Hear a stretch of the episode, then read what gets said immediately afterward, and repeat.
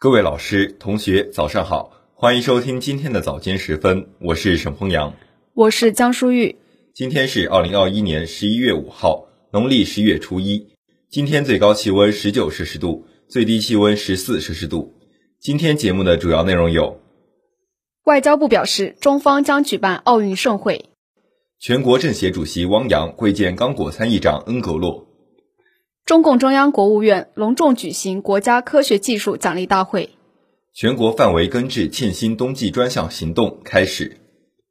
宁波揽得八项国家科技奖。宁波市教育局要求从严从紧做好近期校园疫情防控。下面请听国际新闻。近日，不少国家的政府和奥委会对北京冬奥会表达了期待和支持。一些国家的驻华使馆还举行了北京冬奥会的主题活动。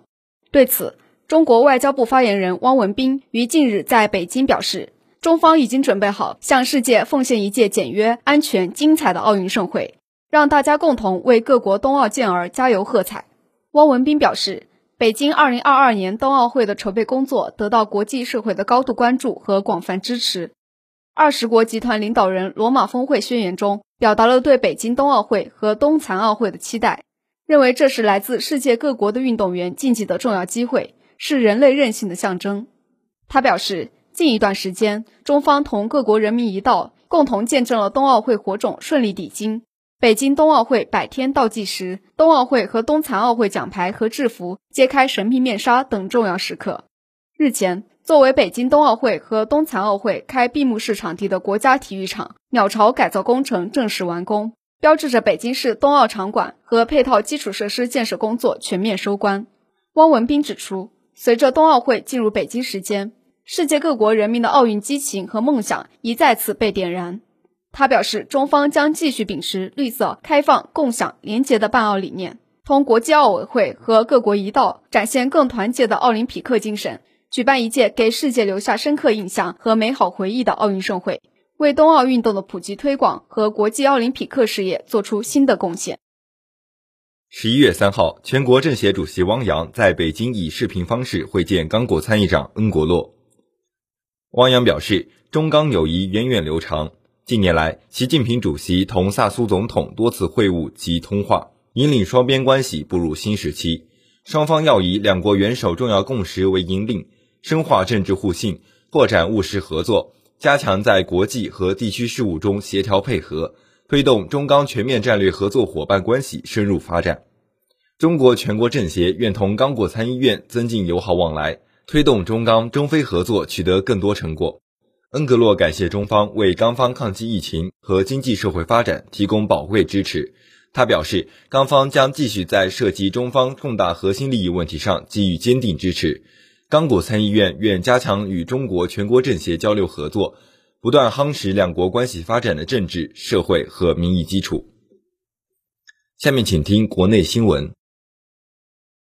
十一月三号，中共中央、国务院于上午在北京隆重举行国家科学技术奖励大会，习近平、李克强、王沪宁、韩正等党和国家领导人出席大会，并为获奖代表颁奖。奖励大会开始前，习近平等党和国家领导人会见了以顾颂芬院士和王大中院士为首的国家科学技术奖获奖代表，并同大家合影留念。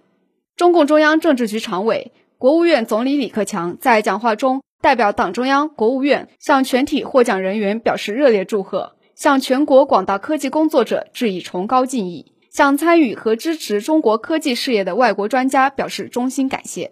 李克强指出。我们党高度重视科技事业，尊重关心科技工作者。新中国成立以来，我国科技事业取得举世瞩目成就，广大科技工作者拼搏奉献，勇攀高峰，书写了辉煌篇章。尤其在应对新冠肺炎疫情、守护人民群众生命健康方面做出了重要贡献。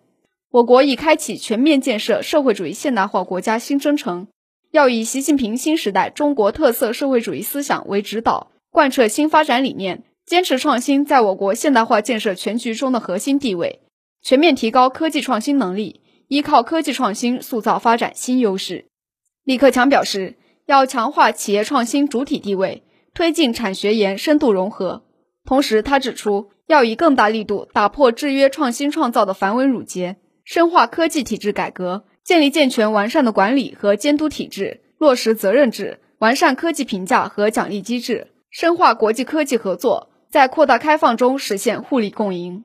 中共中央政治局常委、国务院副总理韩正在主持大会时指出，科技力则民族力，科技强则国家强。希望广大科技工作者以获奖者为榜样，继续发扬科学报国的光荣传统，大力弘扬科学家精神，坚定不移走中国特色自主创新道路，为建成世界科技强国、实现中华民族伟大复兴的中国梦而努力奋斗。近日，国务院领导小组办公室日前印发关于开展根治欠薪冬季专项行动的通知，决定从二零二一年十一月一号至二零二二年春节前。以工程建设领域和其他欠薪易发多发行业企业为重点，在全国范围对欠薪问题实施集中专项治理。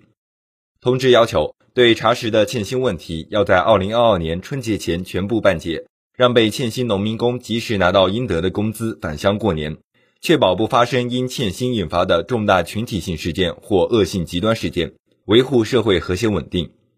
通知提出。各地区要坚持早预防、早介入、早化解，结合本地区欠薪形势特点，聚焦重点，及早开展隐患排查化解，对发现的风险隐患分类精准施策，定人定责，防止隐患发酵；对已排除风险隐患的企业和项目，持续关注、动态监管，防止问题复发；对欠薪线索严格落实首问负责制，做到件件有着落，事事有回音。对基层难以化解的复杂疑难欠薪案件，采取领导包案的方式，加强提级办理；对重大欠薪案件，领导小组办公室牵头成立专案组，挂牌办理，一查到底；对政府项目、国企项目欠薪的，严查制度落实、责任落实情况，适时进行通报；加强对工程建设领域各项工资支付制度落实情况的检查，责令限期整改违法行为，督促企业履行法定义务。逾期不改的，依法严肃惩处；对欠薪裁决、判决执行难问题，各地区根治拖欠农民工工资工作领导小组要统筹协调同级司法机关，实施集中执行活动，推动裁决判决执行到位。下面请听一句话新闻：泰国于近日正式对部分国家和地区完整接种新冠疫苗旅客开放。近日。莫斯科罕见大雾致百余航班延误或取消。近日，中共中央宣传部决定授予肖文如同志“时代楷模”称号。近日，交通运输部表示，优先为重点能源物资运输人员接种加强免疫针。宁波中东欧创新基地近日于匈牙利首都布达佩斯正式投用。